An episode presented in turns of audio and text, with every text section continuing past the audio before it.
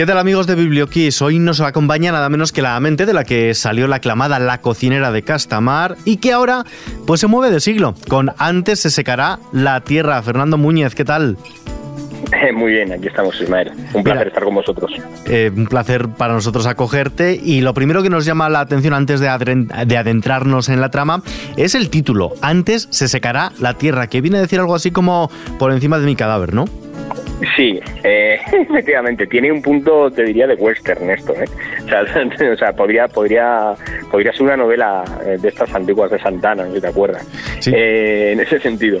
sí, básicamente el, el título hace referencia eh, a la actitud en principio que van a tener dos familias, una gallega potentada, tradicional, que son los Castronavea, de la zona de Urense, y por otro lado eh, la otra familia que son los Ordás de la zona de Ponferrada, que son, eh, digamos, mineros o empresarios más bien, que abren minas y buscan la riqueza a través de inversiones, beneficios, con socios belgas americanos.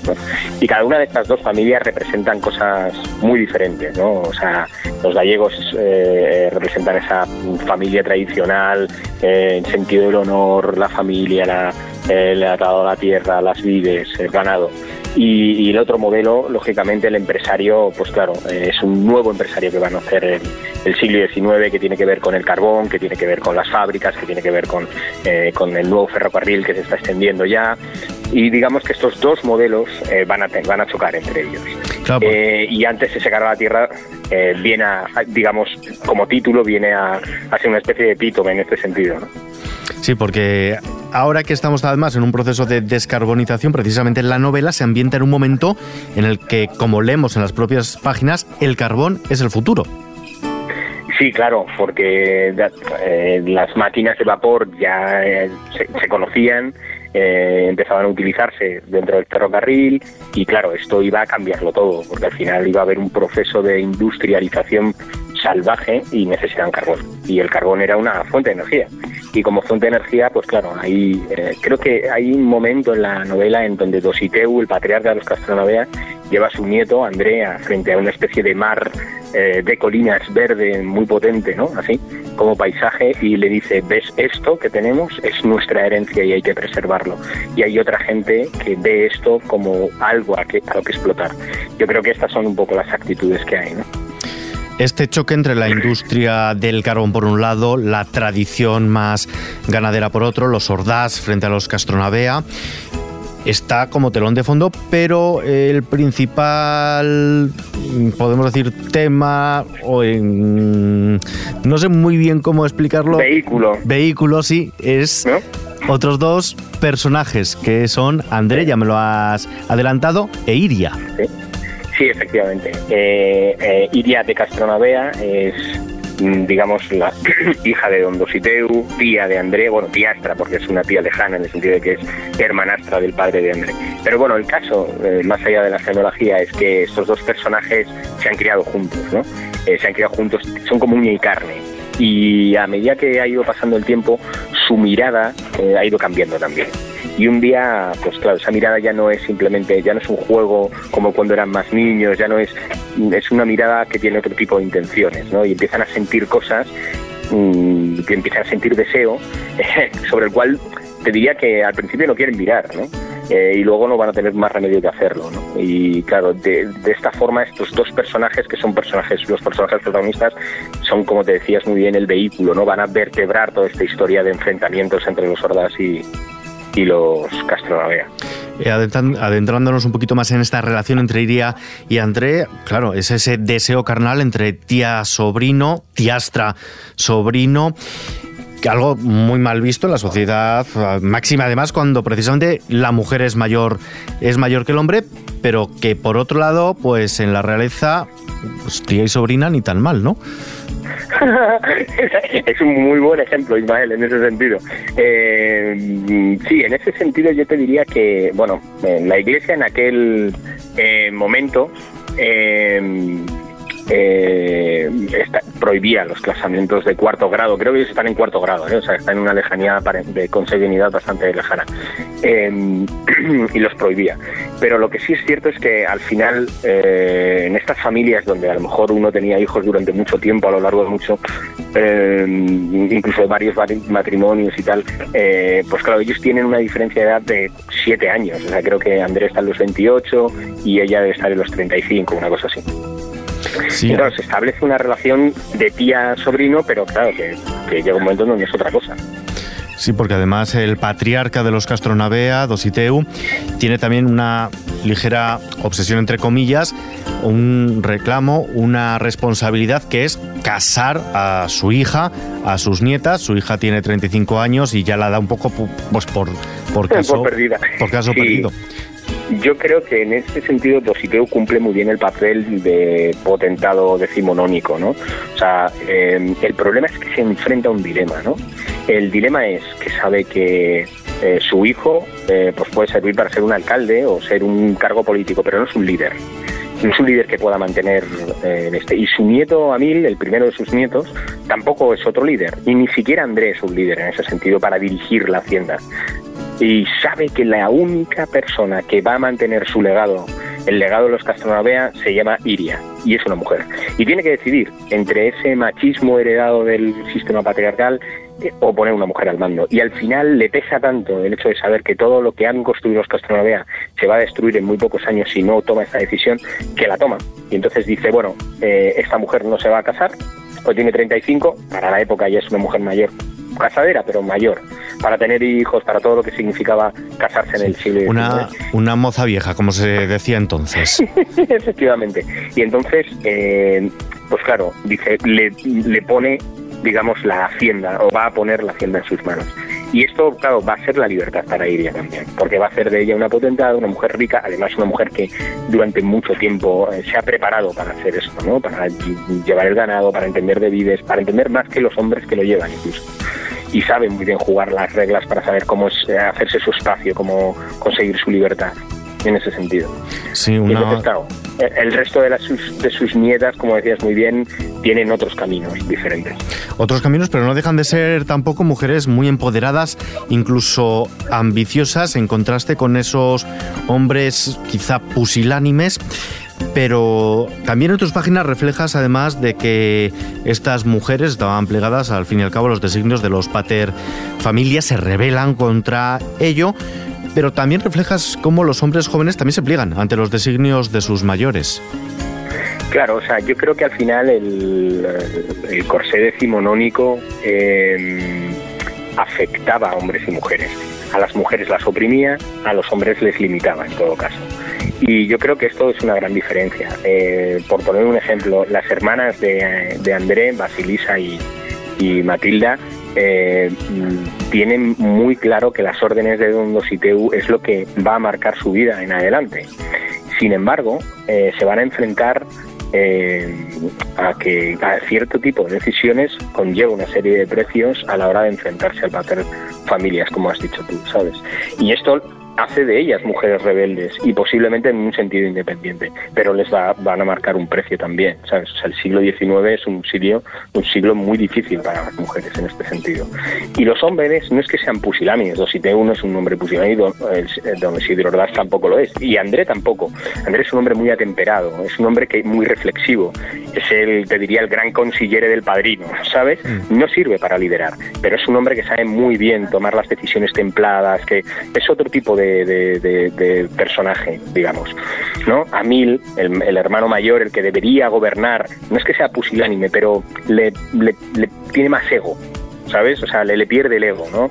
Quiere ser potentado por lo que implica eh, la vanagloria de serlo, más que por el hecho de mantener todo lo que debe mantener detrás de los Castronavea. Los Castronavea los Ordaz, con conflictos empresariales, podemos decir, pero claro, también tiene que haber un conflicto amatorio entre sus descendientes, entre, en este caso, Basilisa y Sebastián.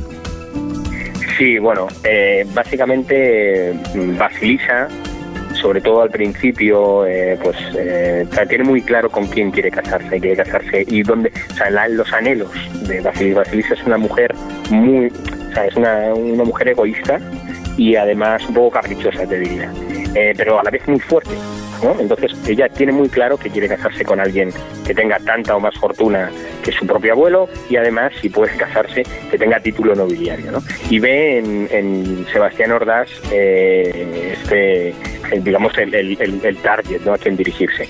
Sin embargo, claro, eh, el problema es que van, son dos familias enfrentadas y esto trunca un poco las expectativas que tiene Basilisa de contraer matrimonio en ese sentido.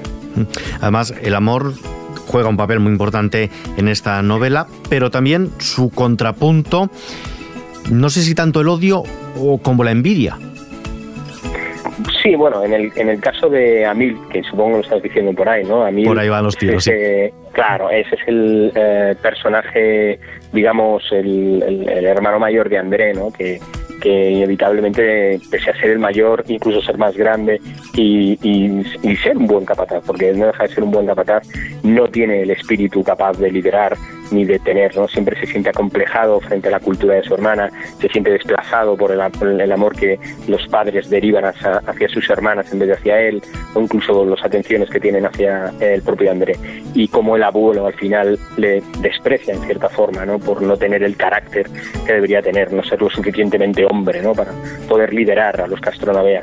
Y esto hace que inevitablemente Amil eh, sienta una profunda envidia de la situación que tiene André dentro de... Porque al final las familias con sus odios, sus contradicciones, tal, todas estas dinámicas intrafamiliares que hay, eh, pues claro, se muestran en la novela precisamente porque al final, de una u otra cosa, nosotros estamos hechos de familia también. Y lo que me interesa es que los lectores cuando se zambullan dentro de la novela, pues eh, puedan participar también de este tipo de contradicciones. Y vamos a hablar también ahora de otro personaje que no es, no es familia de sangre, pero sí es familia de, de, corazón. Estamos hablando de. Estamos hablando de Celsa, de la Tata, la Yeya. Es además un personaje muy especial para ti. Sí, bueno, eh, uno de los motivos, o sea, esa, esa, historia a mí me vino como una especie de oleaje, vino como en fase. ¿eh? O sea, lo que era la historia en sí, el conflicto de los Ordaz, el conflicto con los Castronavea, el tema de las minas. Pero había un disparador que me llevó a escribir la novela, fue el fallecimiento de mi abuela.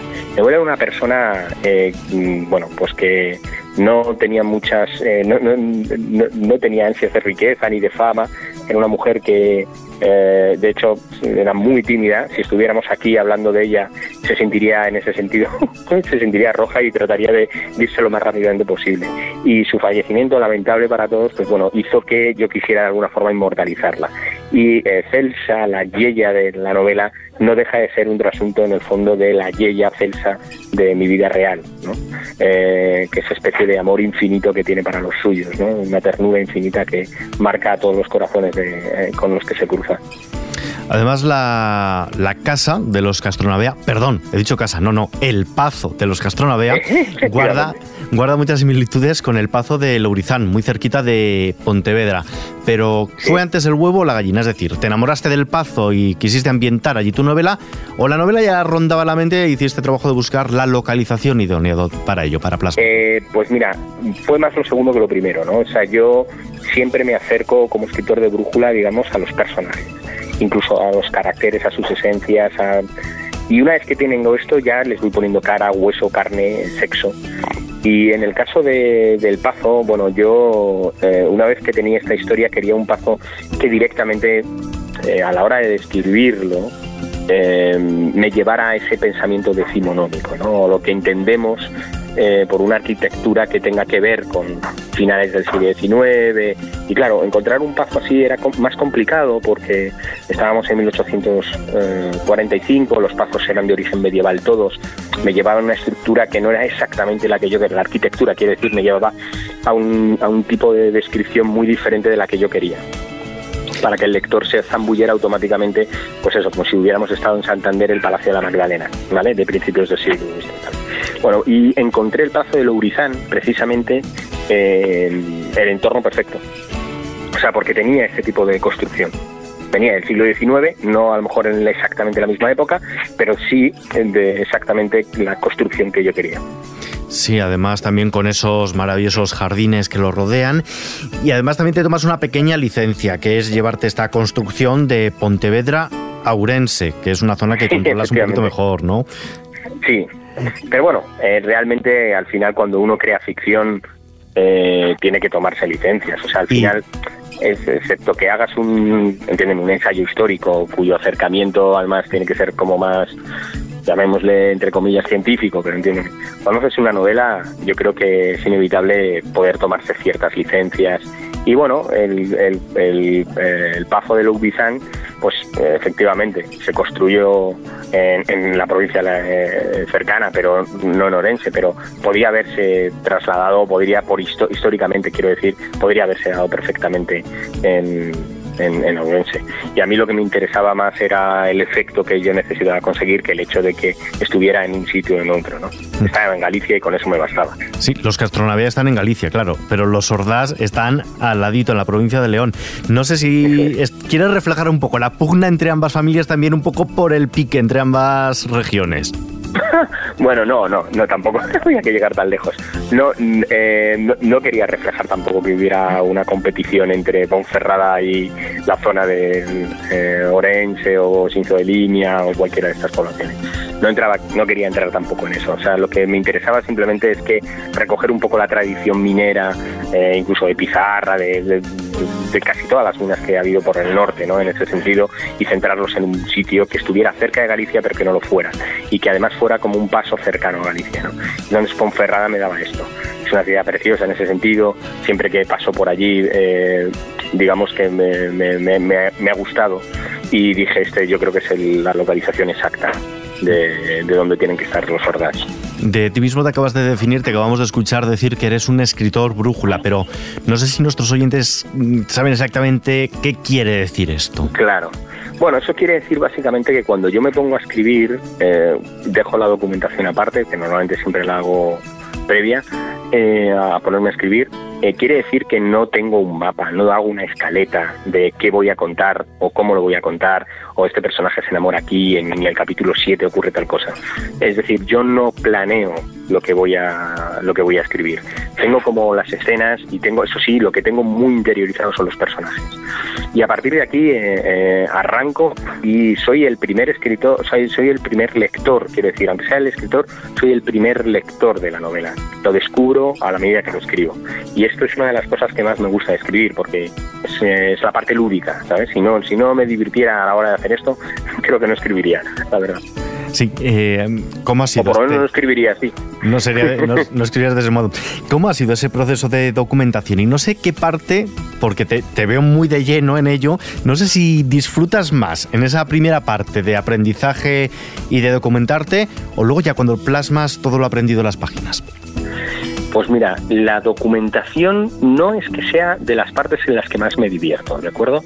Eh, mm, es una labor que hago un, poco mecánica, o sea, hago mi esquema mental y hago un proceso de trabajo en el cual voy de lo más general de la época, en este caso 1845, a lo más, eh, pues sabemos que pues está Isabel II, el gobierno que estaba, no sé qué, tal, tal.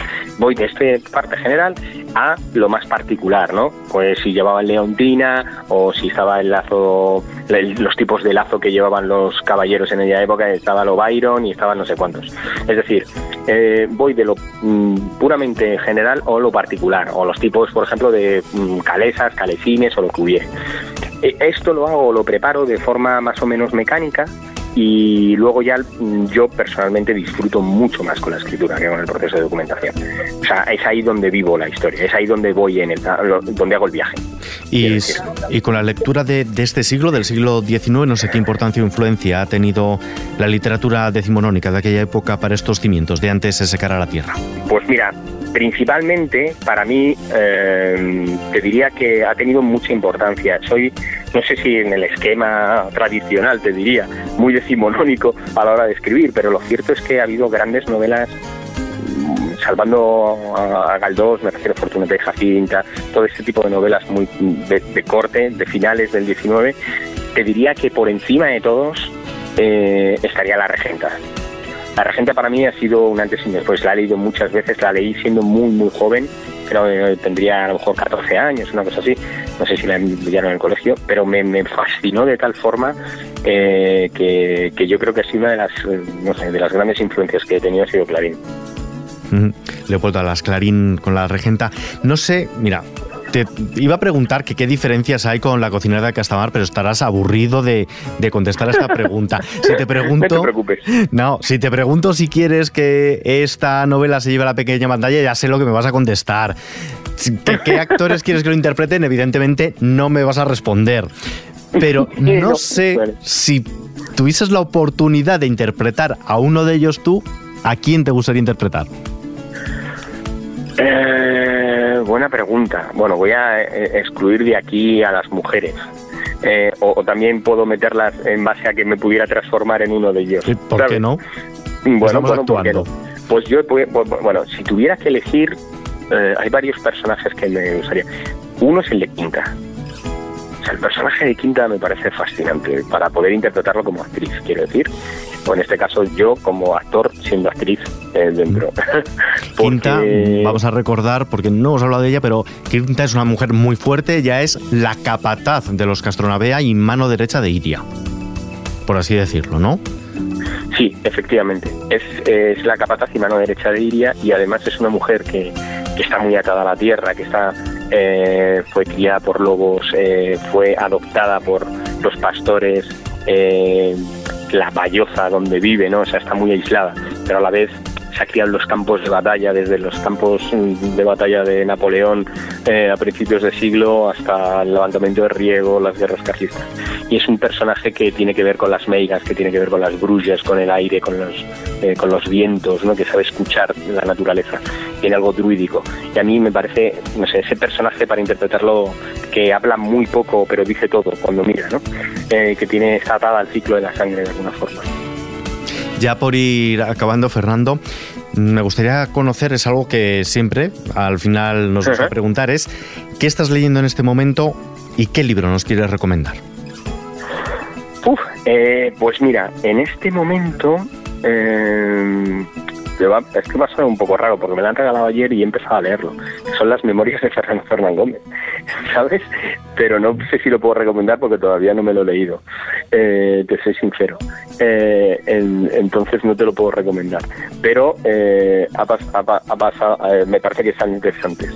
Bueno, quizá la del libro que nos quieras recomendar ya lo has hecho antes, la, la Regenta. Y ya... No, hombre, ese te lo recomendaría siempre a todos, o sea, de cabecera. Y por terminar, ¿qué bandas sonora le pondrías antes de secar a la tierra? Pues mira, es una cosa interesante. Em, eh, porque siempre que escribo, escribo con música. Yo escribo, o sea, me hago listas en Spotify que hoy me han dado incluso la idea de publicarlas, ¿sabes? Y que yo las tengo siempre en privado, pues bueno, pues esto. Pero publicarlas para que si alguien quiere leer como a la hora de cómo yo escribí la historia, lo, pusiera, ¿no? Y soy un poco ecléctico en este sentido. Pero hay alguna banda sonora, por ejemplo, eh, A Single Man, eh, con Colin Firth, no sé si sabes cuál es la película, eh, tiene algunas, algunas piezas, algunas canciones, bueno, por llamarlas canciones, porque son instrumentales casi todas, eh, verdaderamente hermosas.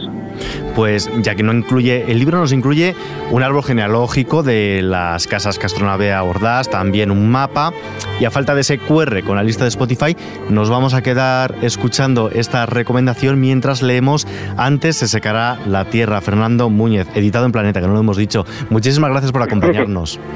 Gracias a vosotros, Gracias a vosotros, un placer, un privilegio.